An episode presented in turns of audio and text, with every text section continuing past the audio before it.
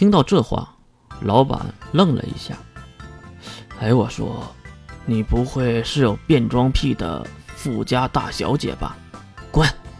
呃，我是打算竞选血族当家的未婚妻，所以才打扮成这样的。老板上下打量着月，仅仅靠打扮就能弄成这样？行了，你，我是来谢谢你的，一直照顾我。我这一趟不知道什么时候才能回来，所以来看看你。啊，原来是这样啊！老板走了过来，犹如平时一样，拍了拍月的肩膀。为了生活，你很努力，你一定会成功的，月。真心的祝福，让月的心里暖暖的。谢谢老板，对老板鞠躬。月顺手拿起了一罐自己喜欢的猫罐头，然后走向了店面的门口。月，你一定能行的！带上老板的鼓励，月重新回到了车中。不过看到月手中的猫罐头，开车的小英还是一脸的懵。什么东西？一股腥臭味。越转过头看向窗外，那谁知道？哎，唉，叹了一口气，小英继续开车去了面试的血族大厦。说是血族大厦，其实就是血族旗下的公司而已，里面没有几个是血族人。来到机关里面，已经是工作阶段，不少的少女们都在面试，其实就是第一步的全身检查。第一，你当然必须得是完璧之身。第二，你必须身体健康，没有任何的遗传类疾病，然后才是真正的面试。由于面试是需要人引荐的，也需要大量的检查费用，所以一般人是来不了的。至于月呢，前两项当然轻松过关：第一，完璧之身；第二，没有任何的疾病。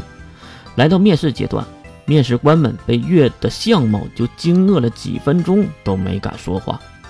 在说话的时候，也是你看看我，我看看你的窃窃私语，可能是想说自己的部门捡到宝贝了。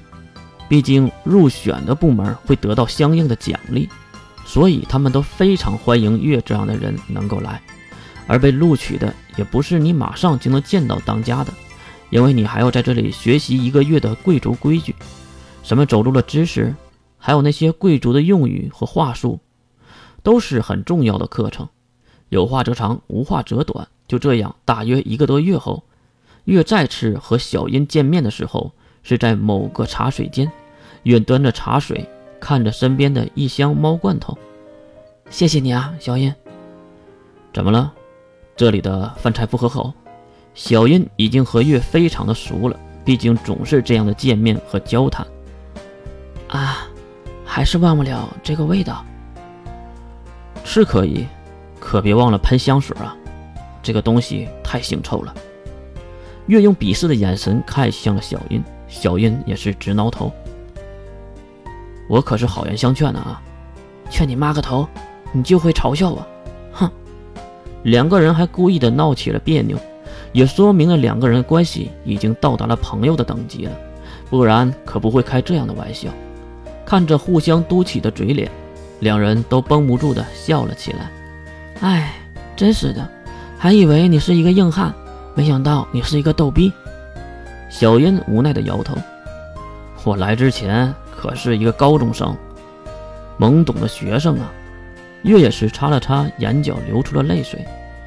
行了你，我过几天就要去血族的领地了，所以我要回应你当时的约定了。嗯，等等，月突然举手。怎么了？小英也是被这突如其来的话说愣了。那对母女可好啊？哎呀，叹了一口气，小英掏出了手机，打开了相册给月，月也是接了过来，用手指笨拙的在上面来回的滑动着。原来是小女孩穿上了新衣服，女人带她购物的画面，还有游乐园游玩的照片。不用看也知道是小英的功劳。啊，谢谢啊。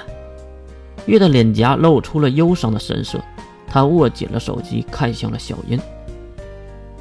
你走了，我也走了，那他们母女俩……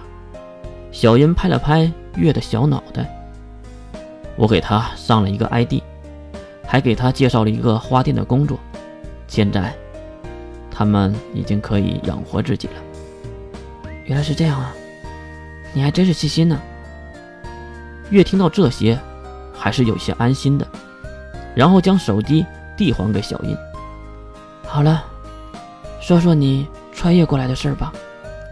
上次你不是说穿越过来的时候，身边还有一本书吗？有的，我已经带过来了。你看看。小英竟然在身后拉过一个拉杆箱，月看的一愣，什么书还要装在这里？等小英打开了箱子，拿出书的一瞬间。月的脑袋差点炸了。这本书要比普通的书籍大四倍，厚四倍。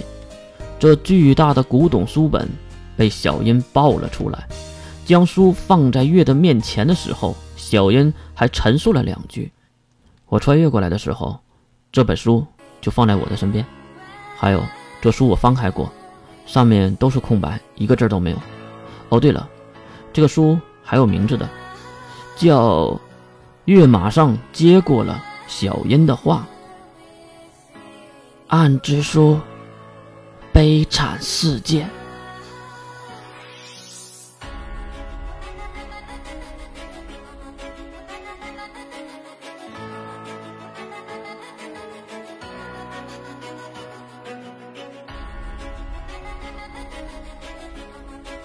听众老爷们，大家好，我是易阳冷小说。